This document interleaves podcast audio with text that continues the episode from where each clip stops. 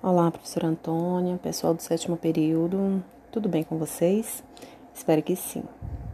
Bem, eu sou Lilian e estou aqui para contar a vocês um pouco a respeito da minha experiência com o estágio.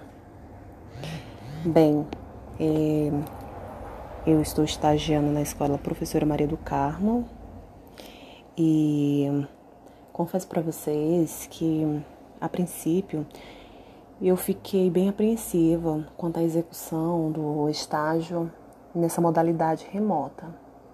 Mas logo que conversei com a diretora da escola e a minha professora que está me orientando, né, a professora Daisy, é, eu confesso que tirei um peso das costas, sabe? Me senti mais à vontade. Também fui muito bem recepcionada pelos alunos e, e isso também fez eu me sentir um pouco melhor. Logo no início, a professora me confortou, né?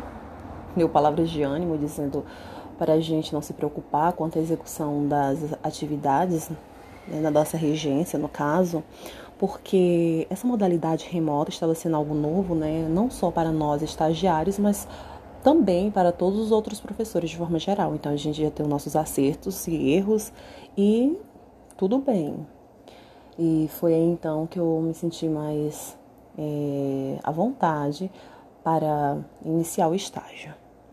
Bem, logo no início ela contou pra gente, para mim e para a Daiane, né, que a maioria dos alunos não possuía uma boa internet e por esse motivo não era aconselhável que a gente gravasse vídeo aulas e enviasse para os alunos, uma vez né, que para carregar esses vídeos é, requer uma internet boa e eles a maioria das vezes utilizavam dados móveis. E então sugeriu para a gente criar as aulas e também elaborar atividades no formato PDF, né? Digitar ali no Word e transformar em PDF. E isso também foi bem tranquilo para mim, porque até então eu já tinha um pouco de experiência é, com essa prática. E então, tudo bem, não vi problema até então. É, as plataformas que nós utilizamos era o WhatsApp, ele foi o, vamos dizer, o carro-chefe, né? Porque a maioria das aulas eram é, ministradas por lá já que a gente postava lá as atividades em PDF, também as correções. As atividades também elas eram disponibilizadas no aplicativo GEP. É, eu nunca cheguei a participar, a interagir por esse aplicativo. Não sei se é um aplicativo é, exclusivo da escola, mas a professora me, é, me falou a respeito, né?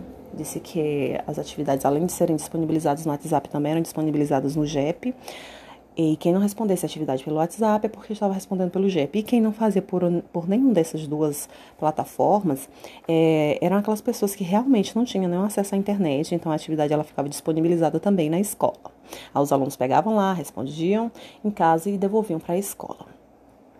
Outros aplicativos que a gente utilizou, eu utilizei o Canva também para produzir aulas, é, a fim de deixar a aula um pouco mais lúdica, né, e bem mais atrativa, chamar a atenção dos alunos, já que eu observei assim um, um desinteresse é, da maioria dos alunos, não só eu, né, mas a professora também, a titular, né, ela disse que os alunos estão demonstrando assim corpo mole.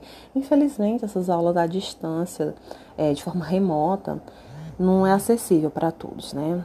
Às vezes, quando é corpo, fazendo corpo mole, né, aquela preguiça, é porque não tem mesmo acesso à internet. Enfim, várias complicações.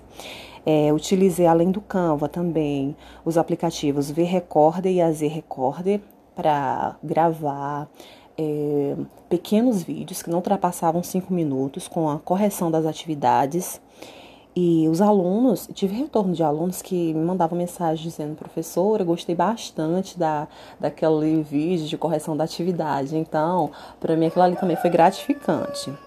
E além da gente utilizar também o YouTube. O YouTube, ele era utilizado é, da seguinte maneira. É, pegávamos um conteúdo, né, porque a professora ela disponibilizou o plano de aula dela para a gente, para a gente se situar, né, em quais conteúdos a gente ela já estava ministrando. E então, a partir daqueles conteúdos. Como ela já estava fazendo assim de costume, né? A gente também preferiu seguir o que ela já fazia? Procurava no YouTube algum professor que estava falando a respeito daquele conteúdo, disponibilizávamos o link tanto no grupo de WhatsApp quanto na atividade em PDF, e assim é, ficava mais fácil para os alunos terem acesso é, àquele assunto. Eles só clicavam em cima, né? Como é uma plataforma que não é tão pesada, então já ia direto para o YouTube, eles aprendiam a aula, é, tinham um pouco mais da explanação daquele conteúdo, além da aula que estava em PDF, e logo abaixo respondiam às atividades solicitadas. É, o problema que eu posso destacar, né? E foi o único problema, foi a questão do atraso na entrega das atividades, né? Porque alguns iam com justificativa de que tiveram problemas pessoais, outros problemas de internet mesmo, falta de é, de um aparelho celular ou de um notebook para fazer suas atividades. Então, no total, no geral, eu posso dizer que foi que foi e está sendo um estágio bem tranquilo. Afinal, a única problemática que eu encontrei foi essa, né? Na questão do atraso das atividades. E essa é o, é a minha hum, experiência de estágio. Espero que tenham gostado.